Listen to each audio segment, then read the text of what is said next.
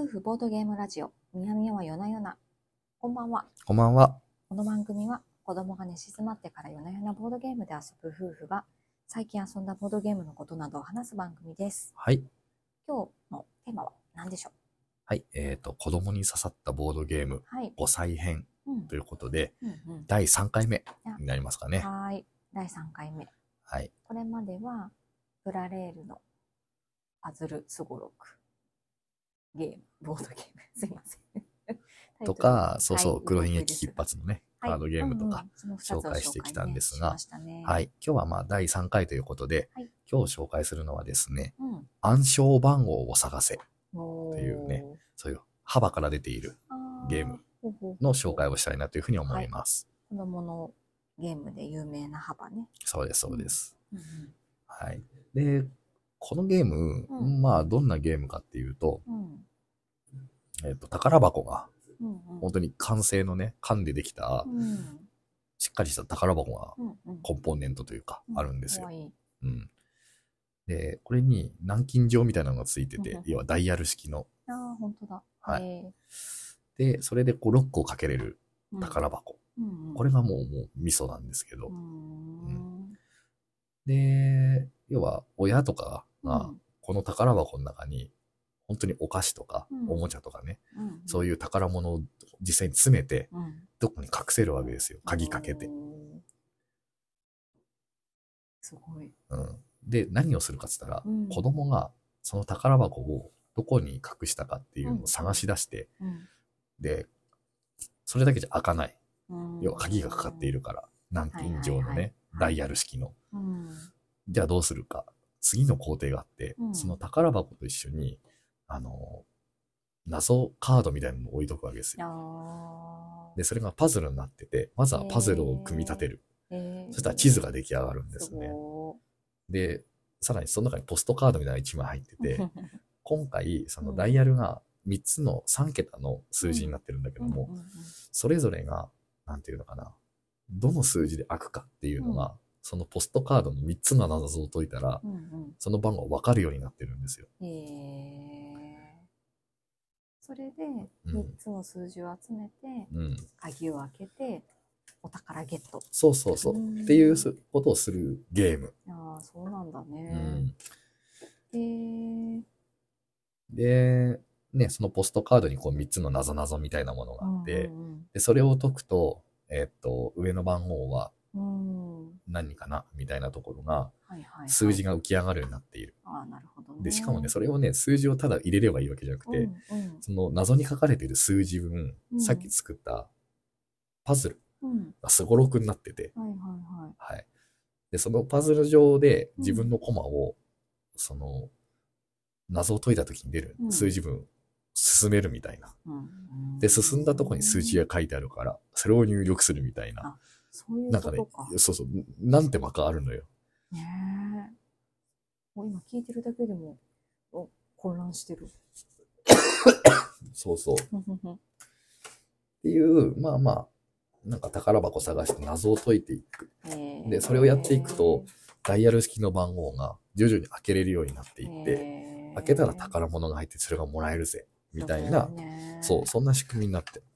ただただ宝箱を見つけるだけじゃないんだね。そうそえー、あ、ちょっと大きめのパズルになってるそうなってる。あそこ。で、その謎々の、なんていうかな、うん問題の種類とかうん。難易度っていうのうも、んうん。結構その簡単なものから難しいものまで、うんえっと何種類も入っていてあ、あ、そうなんだ。うん、そこは選べるんだね。選べる。12種類あるのかな。うーん。うん。で、さらに言うと12種類あるけど、うん。なんか要は番号を適当には出てくるように、自分で謎を考えることもできるわけよ。あ、そうなんだ。別にパズル入れなくても、うんうんうん。なんか4、7、1って言ったら、あそう、なんか、自分で考えた謎を入れとーいて、うん4と7と1が出るような。すごい、そんなオリジナリティにもできるのね。そうそうう。できます。うんでさ、さっきのその謎っていうのもね、うんその、そもそも種類がいくつかあって、うんうん。こう地図上にパイナップルは何個あるかを数えましょうとか、うん。そう。で、その数字が合ってないとうん。暗証番号解けないから、うん。うん。それをしっかり数えましょうとかね。うん。うん。例えば、なんかこう、ドクロと、うん。何、宝箱うん。のちょうどその真ん中、うん間にあるものが何でしょうかみたいなクイズみたいなものとか。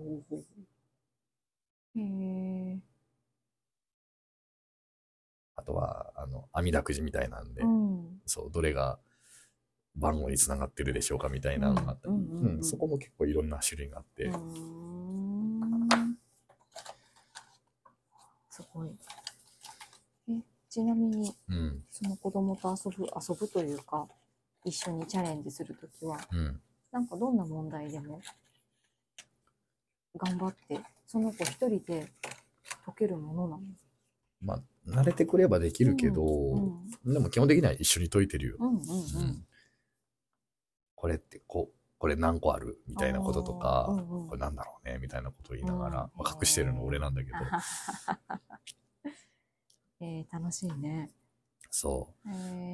ー、で、まあ、うちの場合はね、うん、なんていうかな、いつも子供チャレンジみたいなことをやっていて、うんうんそれが何月号とかね、その月の分が終わったら、この宝箱チャレンジができるっていう、一応そういう設定になっていて、ね。楽しみにしてるよね。そうそう。で、その中にまあなんか、でも言う、どうかな。なんか、クロミちゃんう。うん。とか、サンリオのキャラクターのヘアゴムが入ってたりとかさ、うんうんうんあの、ハリボーのグミが入ってるとか、うんうんまあ最近だとちょっとこう、普段買えないうん高めのチーク系のお菓子、うんうんなんか、アポロを作るやつとかねアポロを作れますみたいな、なんか2、ね300円ぐらいのねうん、ちょっとこう、普段買いにはちょっと高い。お菓子とかが、ちょっとご褒美みたいに入ってて、そう。割とそういうのでね、うん楽しみにしてうん開けてるよね。うんうんうん。えー、こういうシステムだったね。うん。宝箱って、本当に宝箱に入ってて、うんそこから出してるものだと思ってたわ。ゲームだったとは。そうそうそうそう。これなの。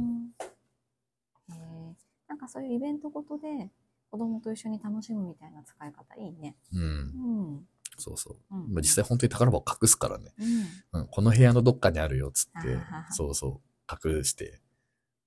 楽しい。へうんえ。対象年齢は5歳以上なのか。まあ、でも4歳、5歳ね、だいぶ近い4歳ぐらいやったら、うんうんある程度簡単な問題なら、うん。一緒にやれば解けるよ。そっかそっか。うん。へえ。いいね。なんかこう、子供がちょっとしんどいことにチャレンジするときとか、なんかこう一緒に頑張ったねっていうのとかを一緒になんか体験したいときとか、うんいろんな使い方ができそ。そううそう。うん。まあなんせね単純に、ゲームで楽しそうむのそうそうもいいしね。そう。まあ、ダイヤル式のね、ロックのかかった宝箱が隠されてて、うん。開けたらお菓子とかね、好きなものが入ってるっていうのはやっぱワクワクするよね。そうだよね。うん、頑張っちゃうよね。はい。ということで、うんえっ、と今日こんな感じで紹介したのが、はい。えー幅から出ているうん。暗証番号を探せ。はい。ちなみに何種類かテーマ別にあるんだけど、本当だ。うちがやってるのは海賊の島。うんてやつかな。えー、すごい。はいテ。ーマがじゃあちょっと好きなものとか興味ありそうなものとかで選ぶのもいいね。そうそう、あり3、うん三種類ぐらいあるんじゃないかな。うんうんううんん。はい。ということでした。はーい。じゃあ今日この辺で終わりますか。はーい。はい。おやすみなさいおやす。みなさい。